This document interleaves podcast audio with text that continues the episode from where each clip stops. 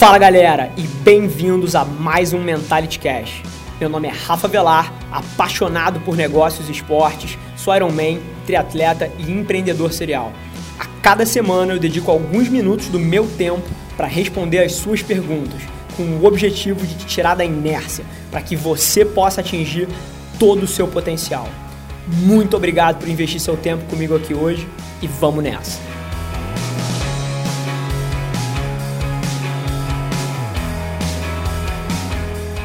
Esse é o episódio 2, onde falamos sobre como convencer os seus pais a seguir seus sonhos, como começar um negócio e vendendo na crise. Fica ligado.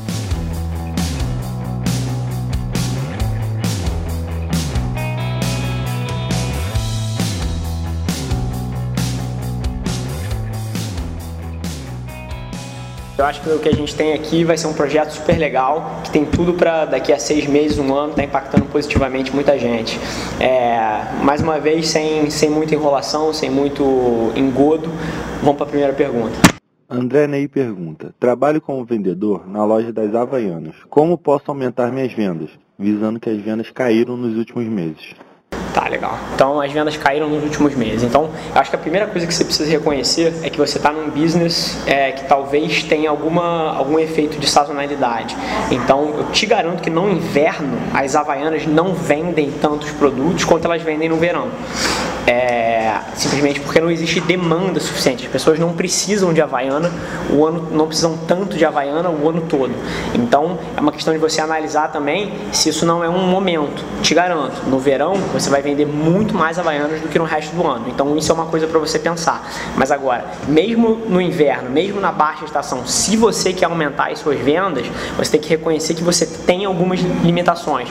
Se a gente estivesse falando de você estar tá empreendendo, eu acho que você tem mais ferramentas, porque o empresário ele pode crescer a empresa dele de três formas, basicamente, para ser bem simples. Ele pode vender mais produtos do que ele já vende, ele pode vender outros produtos, ou seja, aumentar o portfólio dele, e ele pode aumentar o preço do que ele está vendendo. Então essas três formas vão trazer crescimento à empresa de uma maneira bem simplificada. Só que você por estar tá fazendo parte de uma estrutura já fixa, você não tem esse poder de decisão, você não pode alterar a forma como a sua empresa roda. Então, eu acho que você tem que ser muito é, criativo. Então, o que, que eu estou falando com isso? Por exemplo, se você é um vendedor na Havaianas e você tem um portfólio de produto do qual você precisa usar para vender, a sua única opção, você não pode aumentar preço, você não pode adicionar itens, então a sua única opção é vender mais quantidade. Então, para vender mais quantidade na posição que você está, o que eu te falaria é uma. Provavelmente, até eu vou te jogar uma, uma bola diferente agora. Provavelmente não é o que você gostaria de ouvir, mas eu acho que essa semana, semana que vem, você não pode aumentar as suas vendas. Então, o que você pode fazer é jogar um jogo de longo prazo. O que eu estou falando com isso? A forma como você vai vender mais que todos os vendedores na sua loja e que todas as outras, os vendedores de outras unidades, é você criando relacionamento com as pessoas que compram de você.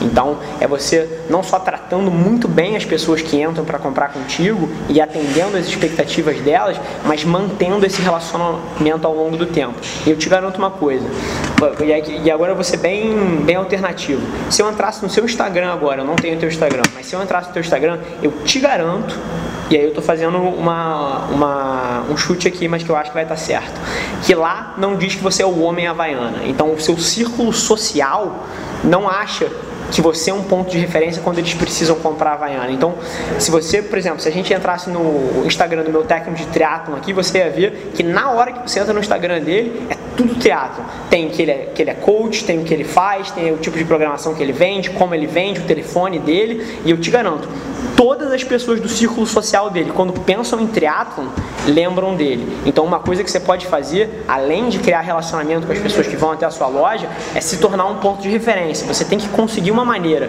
de que todas as pessoas que arrebentem uma havaiana, que percam uma havaiana, que por acaso não é uma coisa tão rara assim, é, lembrem de você. E não só lembrem de você, mas tenham, mas se preocupem o suficiente com você para não comprarem na primeira loja e para te procurarem e pedirem para você uma havaiana.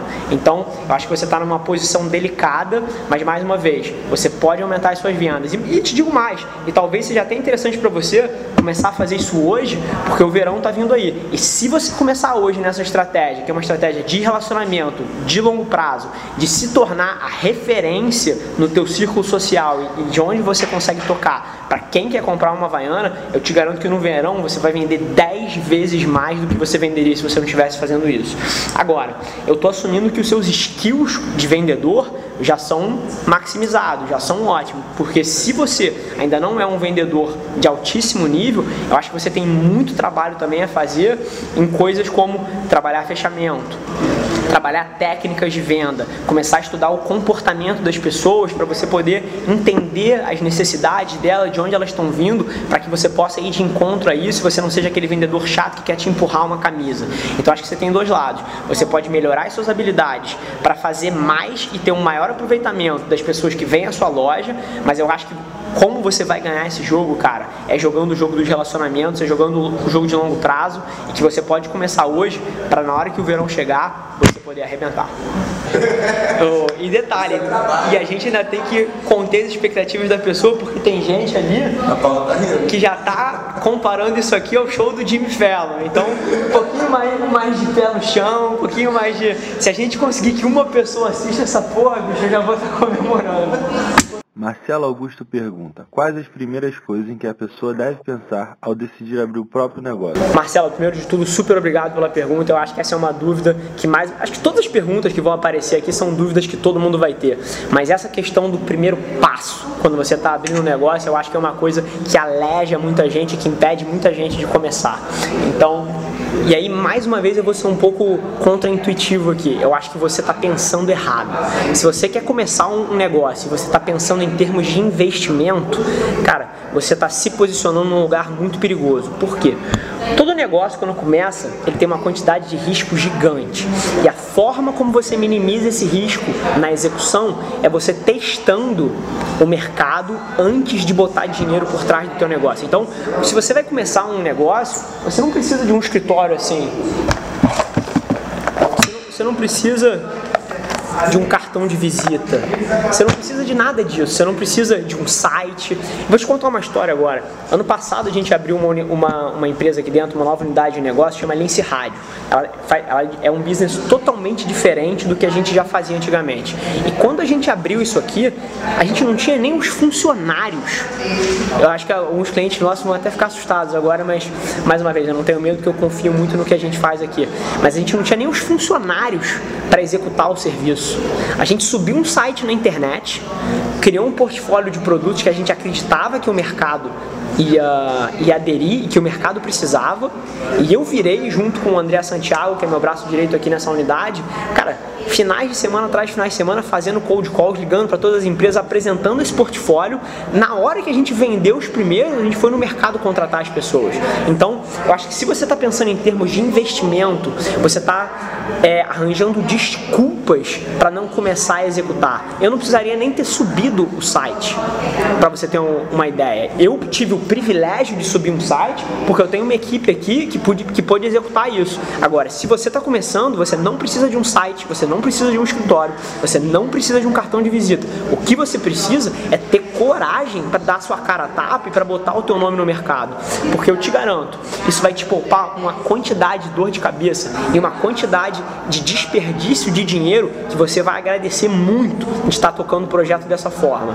Então, é você não investir em nada, entender qual é o mínimo necessário que você pode começar, ou seja, que você pode ir para alguém e oferecer isso. E na hora que você receber o teu primeiro pedido de compra, aí sim você pensa em colocar uma estrutura por trás. Aí você sim pensa no back-end do negócio.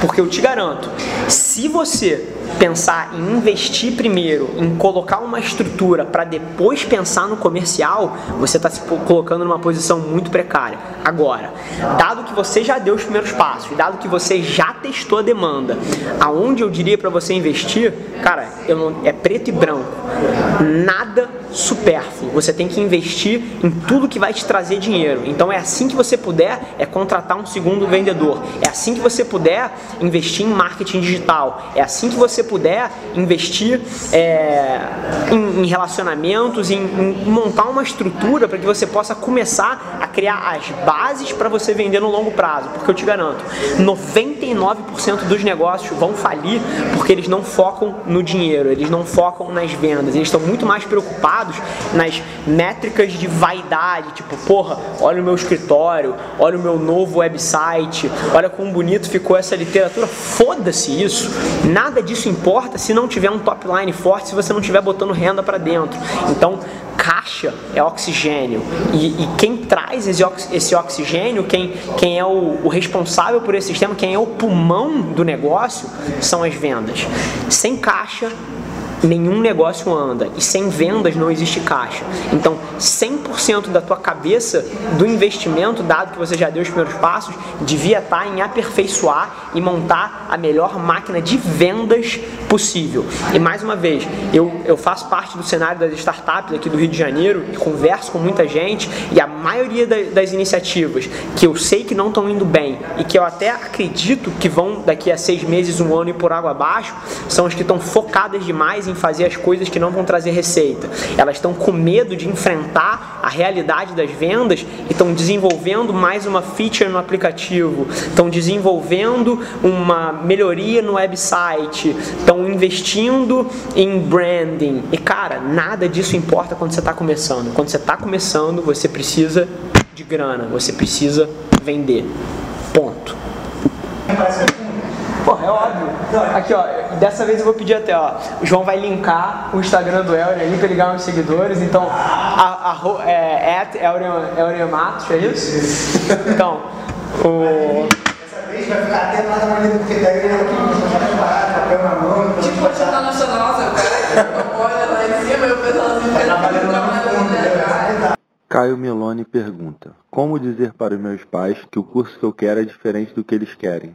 Caio, é, eu acho que você eh, deu o tiro no bullseye. Eu acho que essa é uma. É, essa e, e, outras dúvidas circulando essa área são coisas que assombram a maioria dos jovens hoje em dia. Eu acho que a maioria das pessoas que está essa, nessa faixa aí de 17, 20 anos, até um pouquinho mais de 22, que está ingre, tentando ingressar na faculdade ou já ingressou na faculdade, está lotada de dúvidas e as pessoas que saíram desse processo e estão no começo da carreira também não estão se encontrando tanto.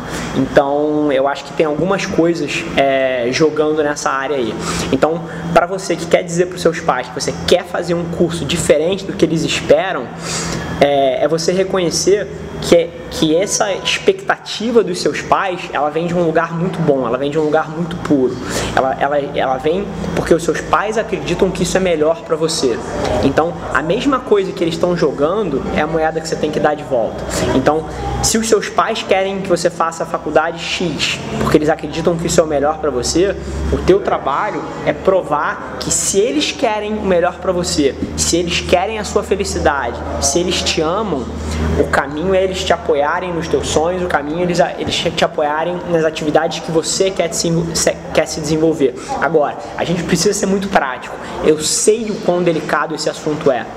E eu sei que isso é um ponto de conflito dentro das famílias. Então, eu acho que você seria muito ingênuo se você fosse de forma confrontal e para resolver isso numa conversa só. Eu acho que isso é um, é um tema para múltiplas conversas. E a forma como eu faria e a forma como eu faço muitas coisas na, na minha vida é que você tem que entender que na maioria das vezes as pessoas não estão prontas para tomar uma certa decisão ou não estão prontas para ouvir um certo discurso.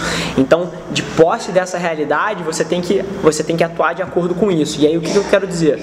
É você introduzindo esse tema aos poucos. Então é você ter uma primeira conversa onde você, por exemplo, demonstra o seu interesse em arte ou em dança, seja lá o que você quer fazer.